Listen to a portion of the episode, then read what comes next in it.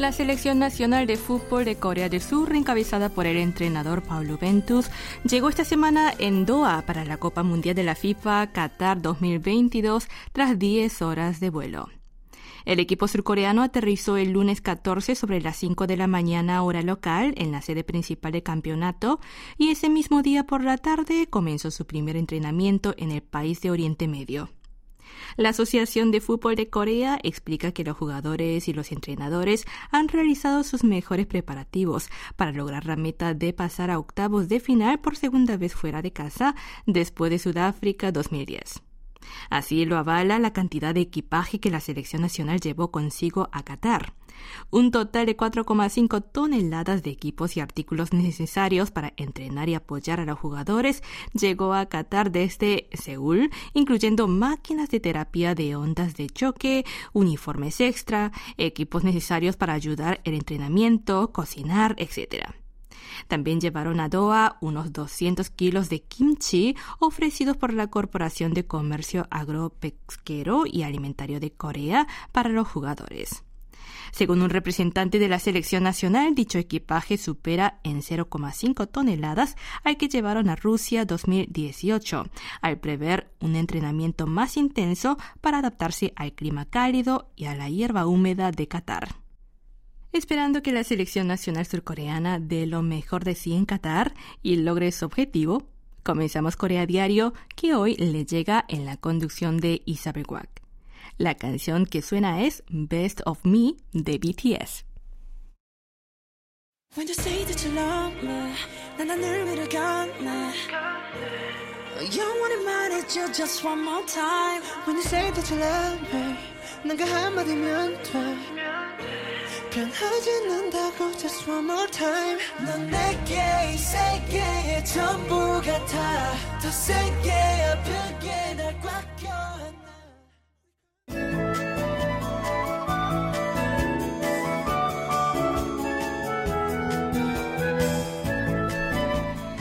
solo unos días para el comienzo de uno de los eventos deportivos más esperados del año, la Copa Mundial de la FIFA Qatar 2022 empezando con el partido inaugural entre el país anfitrión, Qatar, y Ecuador el domingo 20. En total disputarán 64 partidos entre 32 equipos. Cabe destacar que este será un mundial bastante diferente a los anteriores en varios sentidos.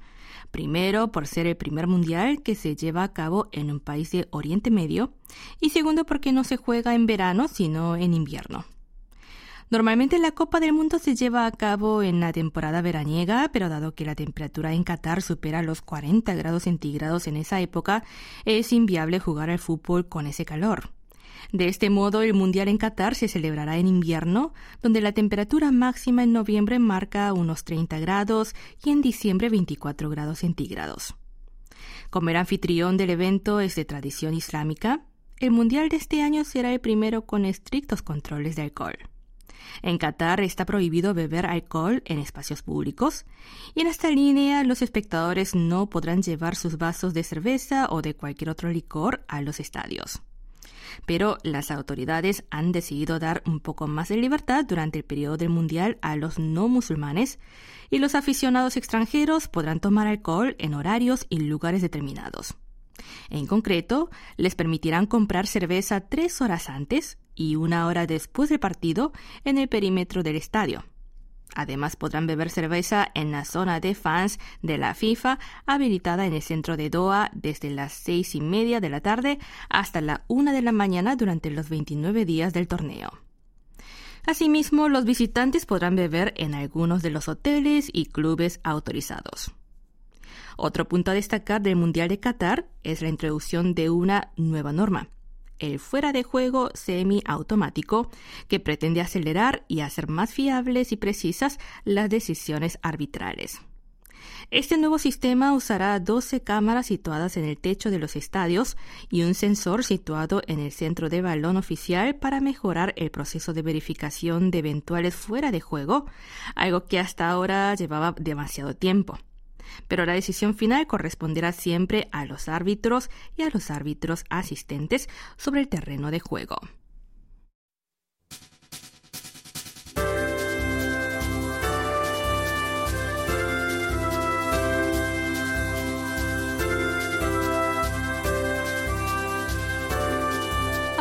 Muchos relacionan Seúl con rascacielos y tecnología, la ciudad está rodeada de montañas y por tanto el senderismo es una de las actividades favoritas de muchos coreanos. Pero esta actividad no solo es popular estos días entre los locales, sino también entre los extranjeros, ya sean viajeros o aquellos que residen en este país por trabajo o estudio. No en vano, según un reciente sondeo, las montañas más representativas de Seúl, tales como los montes Pukhan e Inwang, son consideradas uno de los lugares de visita obligada para los foráneos que visitan Corea. El aumento de la popularidad de las montañas en la capital como destino turístico obedece sobre todo a su accesibilidad. Se puede llegar a las rutas de senderismo en tan solo 30 o 40 minutos desde el centro de Seúl, en transporte público como metro o autobús.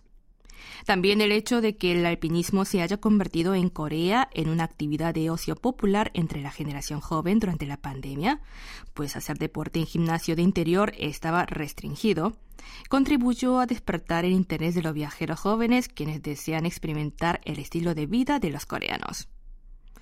A medida que más y más extranjeros visitan las montañas en la ciudad capitalina, la Organización de Turismo de Seúl, una entidad subsidiaria del gobierno metropolitano de la capital, abrió el 1 de septiembre un centro de información sobre senderismo urbano en el sendero de acceso al monte Pukhan, situado en el barrio Uidong. Este centro ofrece informaciones útiles sobre el recorrido por la montaña no solo en coreano, sino también en inglés, chino y japonés. Asimismo, ofrece espacios para guardar de manera segura las pertenencias antes de escalar e instalaciones como duchas, alquiler de ropa, calzados y otros artículos necesarios para practicar el alpinismo. En apenas dos meses desde la inauguración, más de 1.360 extranjeros han visitado este centro. Es cierto que el senderismo es una actividad muy común para los coreanos, pero no lo es en muchos otros países. Por eso la experiencia puede ser aún más inolvidable y singular para los que visitan Corea, sobre todo para aquellos que desean algo más que ir a centros comerciales y enclaves turísticos durante su viaje.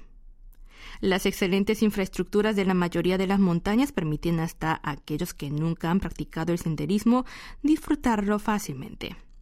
En general, los montes en Seúl cuentan con varias rutas, desde caminos planos y sin mucha pendiente hasta zonas más abruptas o encrespadas. Cada zona dispone de baños y bancos de descanso bien cuidados, algo que suele sorprender a visitantes extranjeros. En las secciones más empinadas hay escaleras que facilitan el ascenso y vallas de seguridad en los acantilados que permiten a los visitantes disfrutar de manera segura tanto del ejercicio físico como de la naturaleza.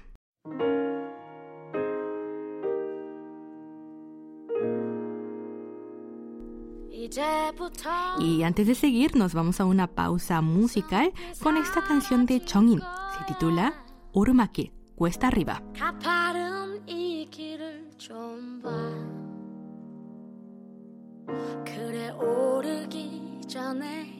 미소를 기억해 두자. 오랫동안 못 볼지 몰라. 완만했던 우리 같이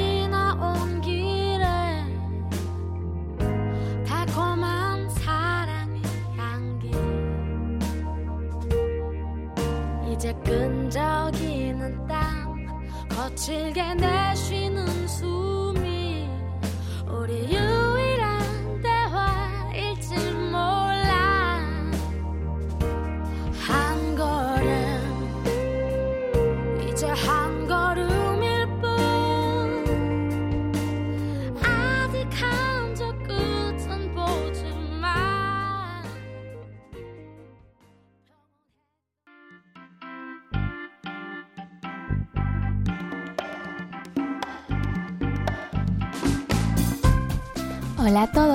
bienvenidos nuevamente a The Tour por Seúl, donde su guía, Unanam, les acompañará en un viaje imaginario por los enclaves más interesantes de la capital surcoreana.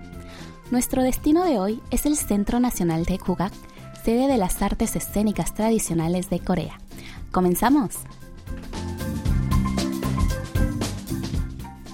Al hablar de música coreana, No solo los extranjeros, sino también muchos surcoreanos piensan en el K-pop, pero pocos conocen o tienen interés en la música tradicional más conocida como Kugak. Precisamente por eso, el Centro Nacional de Kugak intenta preservar este valioso activo cultural transmitido de generación en generación, además de promover las artes tradicionales para que puedan llegar a más personas.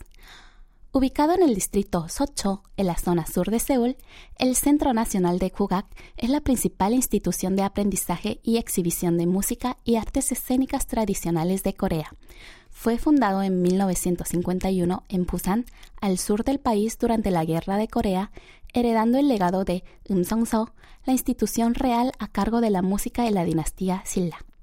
En 1987 fue trasladado a su ubicación actual en Seúl y posteriormente abrió sucursales en Namon, Sindo y Busan en 1992, 2004 y 2008 respectivamente.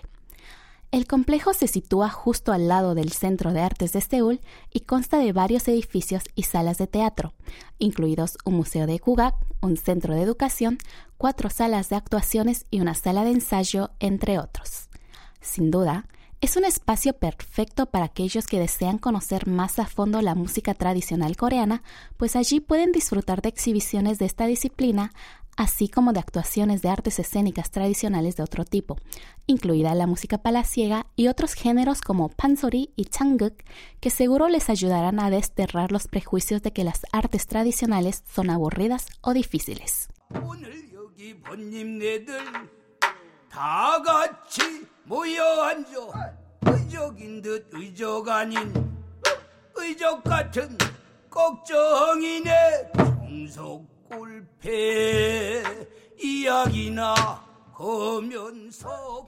Entrando en detalle, la sala principal se llama Tang y fue inaugurada en 1996. Este salón de espectáculos permite albergar a unos 700 espectadores y se usa para diversas presentaciones de Kugak, desde música orquestal hasta musicales. Otro espacio que merece la pena visitar es el Museo del Kugak, inaugurado en 1995 y el único museo en Corea especializado en Kugak. Los visitantes pueden ver diversos artefactos y reliquias relacionadas los visitantes pueden ver diversos artefactos y reliquias relacionadas con la música tradicional coreana, contemplar los instrumentos folclóricos y experimentar los hermosos sonidos que producen. El museo está abierto desde las 10 de la mañana hasta las 6 de la tarde y la entrada, y la entrada es gratuita para todos los públicos.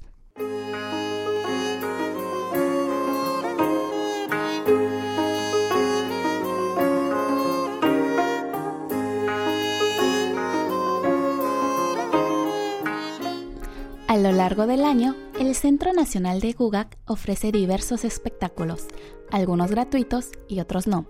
Así que, antes de acudir, les recomiendo consultar primero la página web de la entidad, que también está disponible en inglés. Así podrán ver qué funciones hay programadas en la fecha que desean ir. La dirección web es www.kugak.go.kr. ¿Y cómo llegar? Lo más sencillo es bajarse la estación de la terminal de autobuses Nambu, línea 3, y caminar unos 10 minutos desde la salida 5, o bien tomar el autobús número 11 junto al metro de color verde, que les llevará hasta la entrada del centro.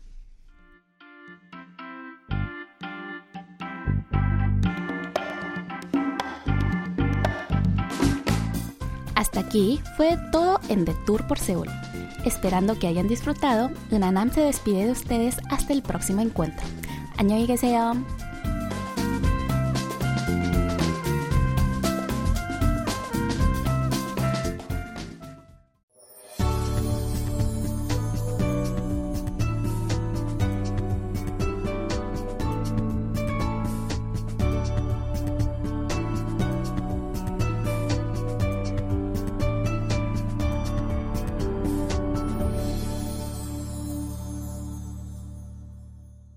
KBS World Radio. Están escuchando Corea a diario en la voz de Isabel Wack.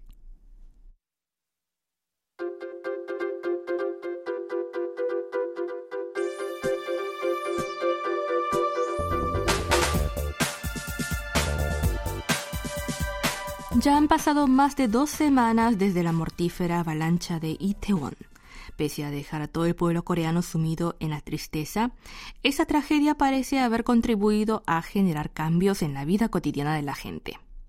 Los coreanos que hasta ahora estaban acostumbrados a la densidad urbana y a las calles concurridas, ahora son más conscientes del posible riesgo de las aglomeraciones y se suman a los esfuerzos por protegerse a sí mismos y también al resto en lugares cotidianos como en el metro. Lo cierto es que el metro es uno de los puntos más concurridos en Seúl. De hecho, según datos de 2021, la densidad promedio durante la hora pico de la mañana entre las estaciones de Duryangjin y Dongjak en la línea 9, uno de los tramos más transitados, fue de 185%. Si el nivel de densidad supera el 150%, se supone que los pasajeros no pueden moverse libremente en el vagón. Por cierto, no es raro que el metro seulita sea a menudo llamado por los coreanos como infierno. Es común que cuando los vagones van abarrotados, las personas queden apretujadas unas contra otras, siendo incapaces de moverse. Frecuentemente estallan pequeñas peleas cuando se abren paso a empujones para entrar o salir del tren, mientras que algunos pasajeros se dan por vencidos y no se bajan en su parada. Pero la tragedia de Itaewon ha demostrado que pueden ocurrir desastres similares en lugares cotidianos, incluso en el metro. Así, los paisajes en las estaciones y vagones de metro han cambiado bastante en las últimas dos semanas.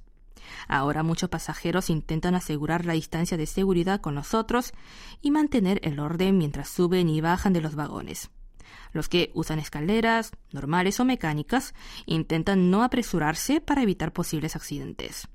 Si bien los gritos como no empujen o déjeme pasar eran un eco sin respuesta en el pasado, ahora la gente se esfuerza por ceder y abrir paso a otros al escuchar a alguien decir así. Otro cambio importante es el aumento de agentes de seguridad en las estaciones de metro. Si bien antes monitorizaban y guiaban a la gente solo en determinadas áreas como zonas de transbordo, ahora están en diversas partes de la estación, tanto en los pasillos como en la entrada para mantener orden y prevenir posibles accidentes. Muchos de ellos dicen que su actitud hacia el trabajo cambió definitivamente desde lo ocurrido de Itaewon, hecho que les hizo ver que previniendo las aglomeraciones se pueden evitar accidentes fatales.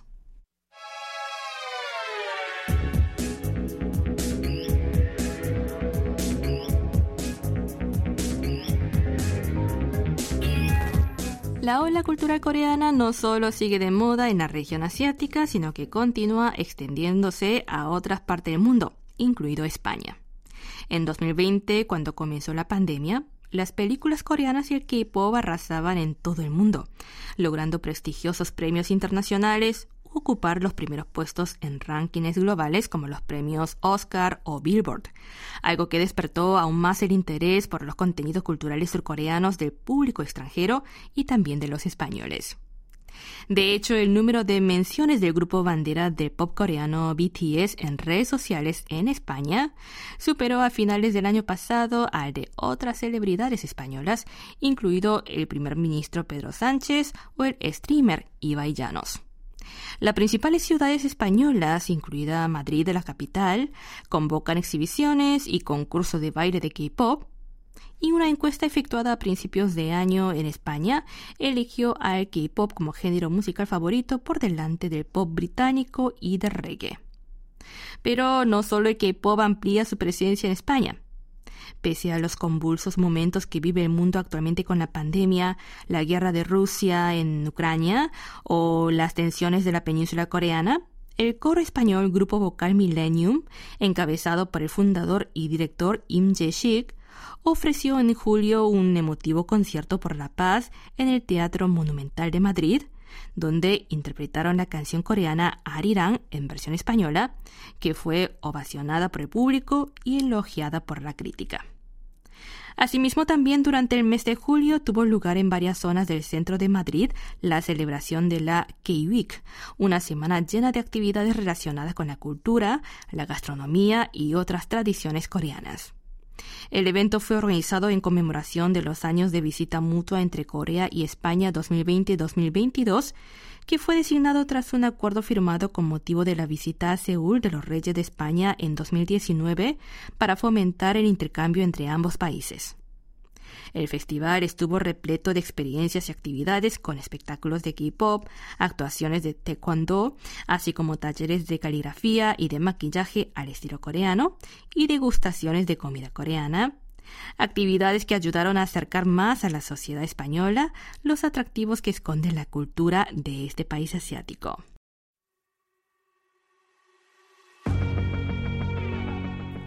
De este modo llegamos al final de esta edición de Corea Diario. La última canción que les dedico es de Dreamcatcher. Se titula Visión. 안녕히 계세요.